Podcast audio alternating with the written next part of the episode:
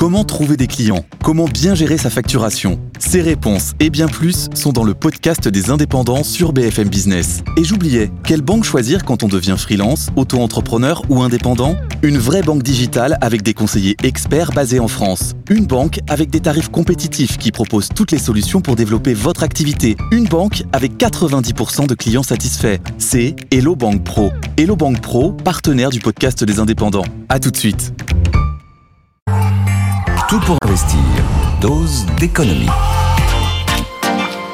La dose d'économie, dose, c'est Nicolas Dose. Bonjour Nicolas Dose. Bonjour. Alors, euh, on va parler du dossier agricole, bien sûr. 400 millions d'euros vous m'avez dit le chiffre ce matin, j'ai trouvé ça un peu léger. Euh, l'unité de mesure, c'est le milliard. Oui, c'est vrai. ouais, C'est- quand même, c'est quand même un demi-milliard d'euros. Ouais. Mais on s'était habitué, c'est ce qu'on disait ce matin, pour sortir de la crise des gilets jaunes, on sort 17 milliards quand même hein, à l'époque, 17 milliards d'euros.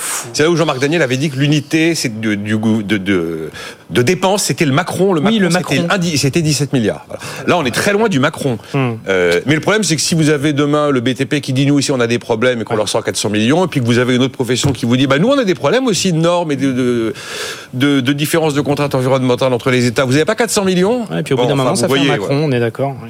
Donc, Voilà. plus qu'un on plan, aura un Macron.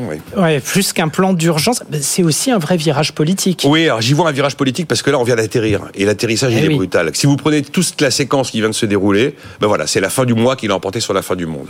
Euh, le dernier événement en date, c'est l'annonce très inattendue euh, de la pause sur le plan Ecofito. Ce plan Ecofito, c'est Nicolas Sarkozy qui le lance avec tambours et trompettes. Et puis euh, François Hollande remet le couvert. Et puis Elisabeth Borne remet le couvert. Et bam, on arrête le fameux plan qui visait à réduire de 50% l'usage des pesticides en France. Allez, on prend un peu de...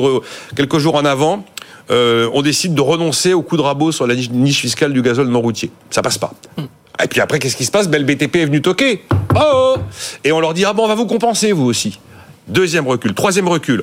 On nous dit que les puits de carbone, c'est un élément central de la transition verte. Et donc, la question du zonage des zones humides euh, eh bien, est absolument essentielle. Hop, on fait pause sur les contraintes liées aux zones humides parce que ça passe pas, les agriculteurs ne s'en sortent pas. On vous, on vous fabrique un gendarme du verre absolument incroyable qui s'appelle l'OFB, l'Office français de, la biodiversité. Eh ben, on lui met une titelle avec les préfets, histoire de pouvoir euh, décider ce que fera l'OFB en fonction du, problème d'un préfet ici ou de la difficulté d'une région là. Et en fait, c'est clairement un virage anti-vert et, et qui est quasi assumé à demi-mot par l'exécutif. Le nouveau Premier ministre, Gabriel Attal, il nous a dit tout récemment dans son discours de politique générale, il n'y a pas d'écologie contre le peuple. Ah bah tiens, il n'y a pas d'écologie contre le peuple. On prend Emmanuel Macron, c'était au mois de septembre.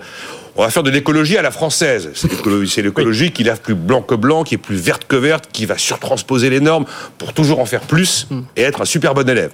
Et ben le même Emmanuel Macron, au début du mois de janvier, il va nous dire on va faire une écologie, une, une écologie de bon sens.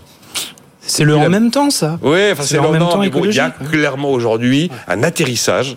Je dis pas que c'est un- une bonne nouvelle, mais il y a un atterrissage assez douloureux par rapport aux engagements verts de la nation et à la réalité de ce qu'on va véritablement être capable de, de mettre sur pied. Bon, et ça, c'était inévitable. Je pense que c'était inévitable. Vous savez, l'économie, c'est de l'énergie transformée. C'est vraiment hyper. Donc l'é- l'énergie est quelque chose de central. La transition énergétique qui est devant nous, euh, c'est c'est un bouleversement co- copernicien. Est-ce qu'on peut faire ça contre l'acceptation de, des ménages et des entreprises? Est-ce qu'on peut faire ça contre les gens? C'est exactement ce qui se passe aujourd'hui. Est-ce qu'on peut faire ça, sachant qu'on fait des perdants, si on n'a pas installé les systèmes qui permettent de compenser les perdants pour les accompagner dans le Ouais. mouvement? Et on sait très bien que ça s'appelle la fiscalité du carbone avec un système redistributif tel que l'a conçu euh, l'économiste anglais Arthur Pigou avec un système de redistribution. C'est pas prêt aujourd'hui. On l'a bien vu avec les gilets jaunes. Il n'y avait pas de méthode de compensation.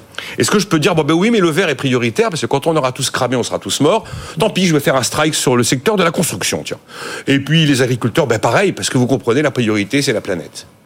Eh, Mais est-ce qu'on peut se permettre d'aller aussi vite au point de mettre en péril euh, des pans entiers de, de- de- de l'activité? Et finalement, on se rend compte que souvent, il y a une espèce de précipitation du temps politique qui est assez déconnectée de la réalité avec laquelle le terrain va pouvoir assumer la transition qu'on lui impose, qu'on lui impose et c'est un mot Oui, important. oui, oui. Euh, il va falloir que vous passiez tous à l'électrique. Vous avez des agriculteurs qui vous montrent des parcs machines agricoles pour lesquels il n'y a pas de solution à part du thermique. Ça n'existe pas. Oui, Voilà. techniquement, c'est pas possible. Euh, euh, on- ben, passer au tracteur électrique ou au tracteur à éthanol. Ok, très bien. Le tracteur à éthanol, c'est 120 000 euros de moyenne. Le, le prix. Le tracteur le normal, c'est 60 000 euros. Difficile de dire à un exploitant qu'il va falloir tout basculer dans, dans- dans des temps relativement précipités. Euh, je, comprends qu'on dise qu'on ne peut plus rentrer avec n'importe quel véhicule dans un centre-ville parce qu'il faut vraiment euh, euh, sortir du tout voiture dans les villes et donc on va vers les ZFE. Mais la rapidité avec laquelle ça, s'impose dans, dans l'agenda ne correspond pas avec la rapidité avec laquelle certains ménages peuvent changer de voiture. C'est très bien. On décide qu'on va imposer un diagnostic des logements. Et le DPE, c'est une directive européenne. Vraiment, il y a un esprit un peu, timbré en France qui a rajouté une norme. Ah oui, on va effectivement faire ce que nous demande l'Europe, mais on va ajouter un truc. C'est-à-dire que si tu es mal noté, tu peux plus louer en 2025. On n'est pas obligé, si vous voulez, d'avoir une telle déconnexion par rapport à la réalité. Et en fait, si vous voulez qu'il y ait une transition verte, il faut que l'économie dans son ensemble, les ménages d'un côté, les entreprises de l'autre, il faut que tout ça soit fongible dans la transition verte. Et ben aujourd'hui, ça ne l'est pas. Vous remarquerez que euh, les Américains font exactement le contraire. Ah nous, oui, on a installé, oui. nous, on a installé une transition verte qui repose sur l'écologie punitive et les interdictions. Hum. Ah ben, les Américains.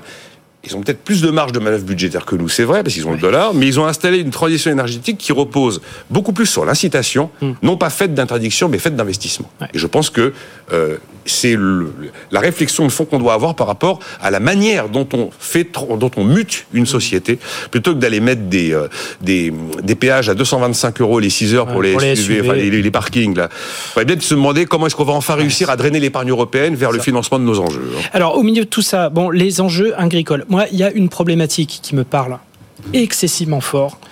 C'est ce mot des agriculteurs, des paysans qui disent l'Europe autorise l'importation de produits que nous, on nous interdit de fabriquer dans ces conditions. Ça. Gabriel Attal, euh, il semble opposé à l'accord de libre-échange avec le Mercosur, qui est précisément dans ce, dans, dans ce, dans ce genre de problématique. Qu'est-ce qu'on peut en dire? Alors, fondamentalement, prendre une direction contraire au libre-échange, voire potentiellement protectionniste, l'histoire nous a prouvé que c'est forcément négatif pour une économie et pour une nation.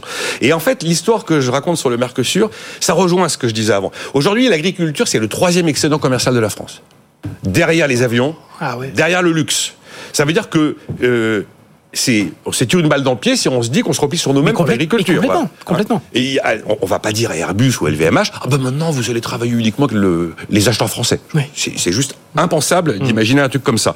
Et indiscutablement, la concurrence que vous décrivez euh, de produits qui sont réalisés et, conçus avec zéro norme environnementale à peu près et l'autorisation de globalement tous les produits phytosanitaires qui sont interdits chez nous, c'est une situation intenable pour les éleveurs français. Et là encore une fois, on a une solution qui est le mécanisme d'ajustement aux frontières pour dire que ok il y a des empreintes carbone qui ne sont pas euh, qui ne sont pas compatibles avec euh, euh, une juste concurrence eh bien, dans ces cas-là, il va falloir mettre un, un mécanisme d'ajustement aux frontières, c'est-à-dire une taxe carbone.